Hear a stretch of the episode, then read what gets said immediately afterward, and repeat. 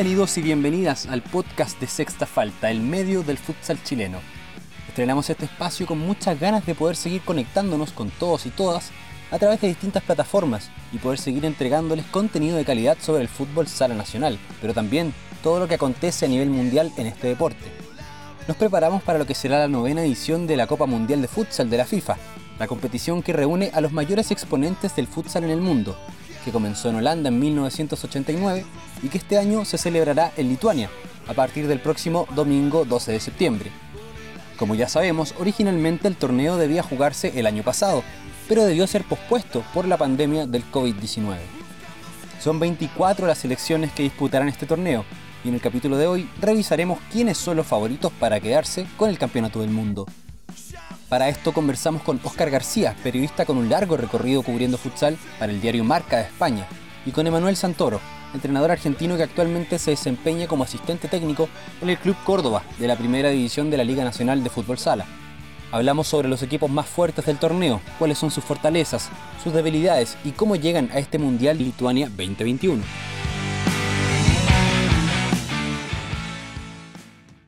Tocando. Claro que a Espanha aperta para tentar tomar essa bola e chutar de onde pegar para o gol. Tá sem goleiro o Brasil. Falcão bateu pro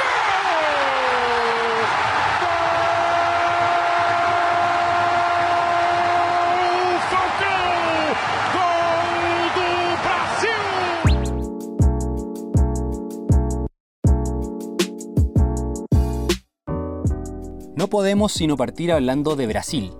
La verde amarela es la mayor potencia del futsal a nivel mundial, campeona de 5 de los 8 mundiales disputados a la fecha. Tricampeona en Holanda 89, Hong Kong 92 y España 96, y luego bicampeona en Brasil 2008 y Tailandia 2012. Pese a su glorioso historial, los brasileños vienen de una decepción en el último Mundial de Colombia 2016, donde quedaron eliminados en octavos de final ante Irán, perdiendo 3-2 en la tanda de penales luego de un empate a 4 en tiempo regular, lo que significó que por primera vez Brasil no terminó entre los tres mejores del torneo. Oscar García cree que esto servirá como una motivación extra para el equipo, que llega a Lituania con Marquinhos Xavier debutando en el banquillo y uno de los planteles más poderosos del mundo. Yo creo que le da una especial potencia, porque yo creo que van a ir extra motivados con la idea de volver a, recuperar la hegemonía y lo hace con un bloque, yo creo que muy compensado, quizá el mejor bloque de, todo el mundial, con una columna vertebral con jugadores importantísimos. Yo creo que a través de ellos es donde se, se gestiona el equipo.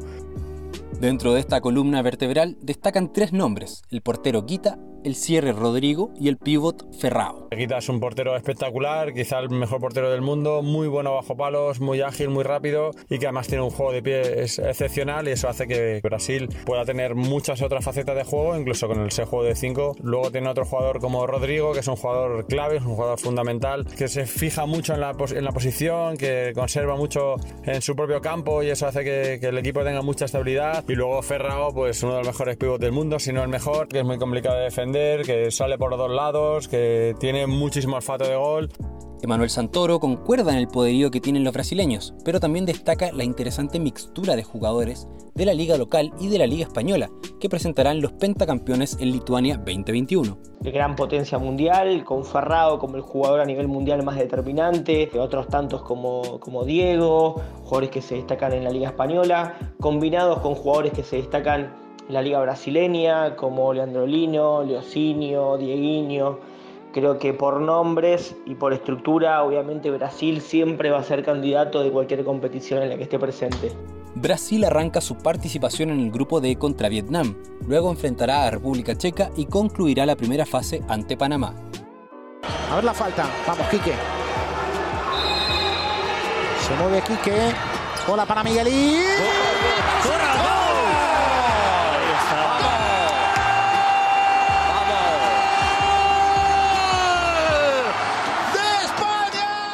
España no solo es otro de los favoritos para esta Copa del Mundo, sino que también es la segunda selección con mayor cantidad de títulos. Fue campeona consecutivamente en Guatemala 2000 y China Taipei 2004, y también subcampeona el 96, el 2008 y el 2012, todas finales perdidas contra Brasil. A Lituania llegan tras un rendimiento perfecto en la clasificatoria de la UEFA, con tres victorias en la ronda principal y tres en la ronda élite. Al igual que Brasil, España defraudó en el último mundial al ser goleada 6-2 por Rusia en cuartos de final. Según Oscar García, esto le hace llegar mejor preparada a Lituania. Yo creo que en este sentido España ha aprendido mucho de aquel Mundial de Colombia porque la fase de preparación no fue la ideal. El calendario europeo hace que estas fechas de septiembre sean prácticamente los equipos tengan que empezar con pretemporada. En ese sentido la preparación es complicada. Yo creo que España ha aprendido la lección, está haciendo un stats con los jugadores que van a ir mezclando pretemporada con conceptos tácticos. Es importante destacar que los españoles se encuentran en medio de un proceso de renovación de su plantel. Tal y como lo describe Manuel Santoro, en Lituania, España apostará por una mezcla de jugadores históricos con la nueva camada del recambio. Está atravesando un momento de renovación, con varios nombres nuevos en este último proceso, pero sin duda jugadores jóvenes que, aportan mucho, como Mellado, Sergio González, Chino, que se suman a, a la base histórica de Ortiz, Bebe, Solano. Por su parte, Oscar García confía en que el juego de 4-0, el desequilibrio individual del ala pivot Raúl Gómez, y las variantes en la portería pueden darle a España una fuerte posibilidad de campeonar. Tiene un juego de cuatro muy marcado con jugadores como Solano o Oric Pérez para cambiar y jugar con el pívot. Uno de los jugadores importantes de esa selección puede ser Raúl Gómez, que es un jugador fuerte físicamente, que tiene buena pegada, que tiene mucho gol. José Herrero y Juanjo son dos porteros de la vieja escuela, de estar bajo palos, de jugar poco con pies. Y en ese sentido, el tercer portero español podría ser Didac Plana, que ofrece ese juego de cinco, ese buen juego con los pies, esa salida de balón desde atrás. España debutará contra Paraguay, luego enfrentará a Japón y cerrará el grupo E ante Angola. La vida del error de Cucholino y va el 9 y vaya, dale. Ahí está tocando para Cucholino, dásela que vale. ¡Gol! ¡Gol! Sí, sí, sí, sí, Argentina. ¡Gol! La vigente campeona del mundo, Argentina, empieza su camino hacia revalidar su corona en el grupo F. Su debut es contra Estados Unidos, para luego medirse ante Serbia e Irán. La albiceleste ganó su primer campeonato mundial en Colombia 2016 y viene con la confianza de la contundente victoria 3-1 frente a Brasil en la final de las eliminatorias sudamericanas de febrero del año pasado. Según Emanuel Santoro, a la base de ese equipo campeón se han sumado nuevos jugadores que pueden fortalecer aún más a su selección. Suma algunos jóvenes que están muy bien, caso Ángel Gaudino, Lucas Bolo, Sebastián Corso, Matías Edelstein. Me parece que a la base prioritaria del Mundial de Cusolino, Vaporaki, Basile, Recia, Borruto, Brandi, le agrega una camada de jugadores jóvenes que, que llegan muy bien, que tienen buen presente en las ligas de España, de Italia.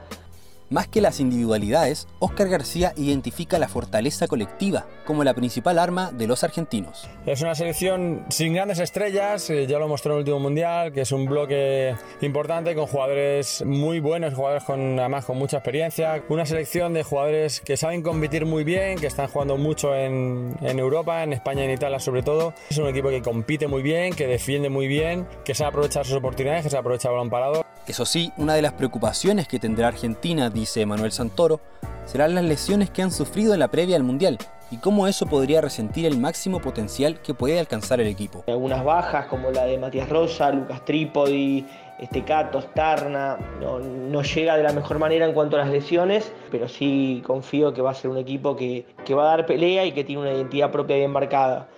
Французы развитие атаки, то есть тоже чувствуют эту ситуацию.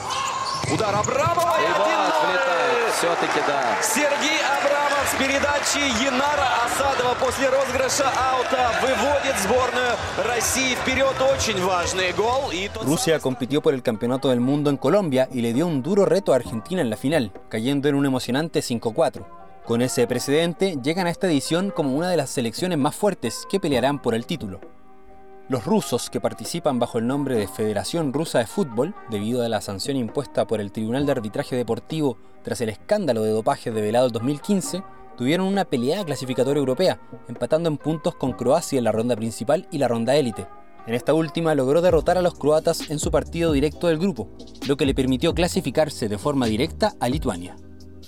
El fixture de Rusia en el grupo B comprende partidos contra Egipto, Uzbekistán y Guatemala, para Emanuel Santoro, esta selección posee jugadores de alto nivel, fruto de la competitividad de su liga local, lo que, complementado con los brasileños nacionalizados del equipo, le permite tener un plantel amplio y cuartetos competitivos en cada momento del partido. Tiene una liga muy competitiva, me parece que Abramov es uno de los jugadores top a nivel mundial y además es un equipo que tiene mucha rotación, o sea, puede jugar tranquilamente con tres cuartetos y mantener la intensidad eh, durante todo el partido. Sí, sigue habiendo algunos jugadores brasileños nacionalizados, como, como Robinho, como Rómulo, pero creo que el jugador ruso ha dado un salto de calidad importante. Sin embargo, esa mezcla de estilos puede ser un arma de doble filo para los rusos. Oscar García cree que el técnico Sergei Skorovich que en su proceso de más de 10 años al mando de la selección se ha caracterizado por incorporar a brasileños nacionalizados, debió haberse decantado por una prevalencia de jugadores rusos y una identidad clara de juego. Por un lado tiene el estilo del jugador ruso, jugadores muy rápidos, buenos tácticamente, rápidos de piernas, con mucha movilidad, y por otro lado pues tiene el bloque de los brasileños que, que, quizá rebaja un poco el ritmo, que son jugadores de muchísima calidad, indudable, pero yo creo que precisamente con Skorovic pues no apostó solo por el jugador ruso, apostó por los jugadores brasileños indiscutibles, jugadores como Robinho, como de Lima, de calidad mundial, pero yo creo que cambiaron un poco la forma de jugar del equipo ruso. 9-28 para o final da partida, vamos embora. Portugal pode ser agora, pode chegar para o segundo. Vai sair o Bruno Coelho, saiu bem no primeiro, bateu e já está! Muito bom, muito bom. Gol!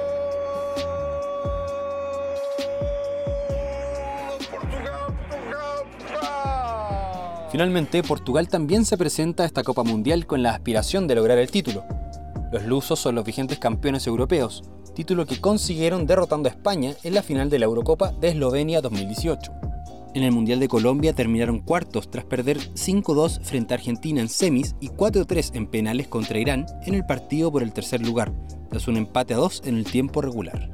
La principal figura portuguesa y uno de los mejores del mundo, Ricardinho, confirmó que este será su último mundial y buscará despedirse con la primera estrella para su país.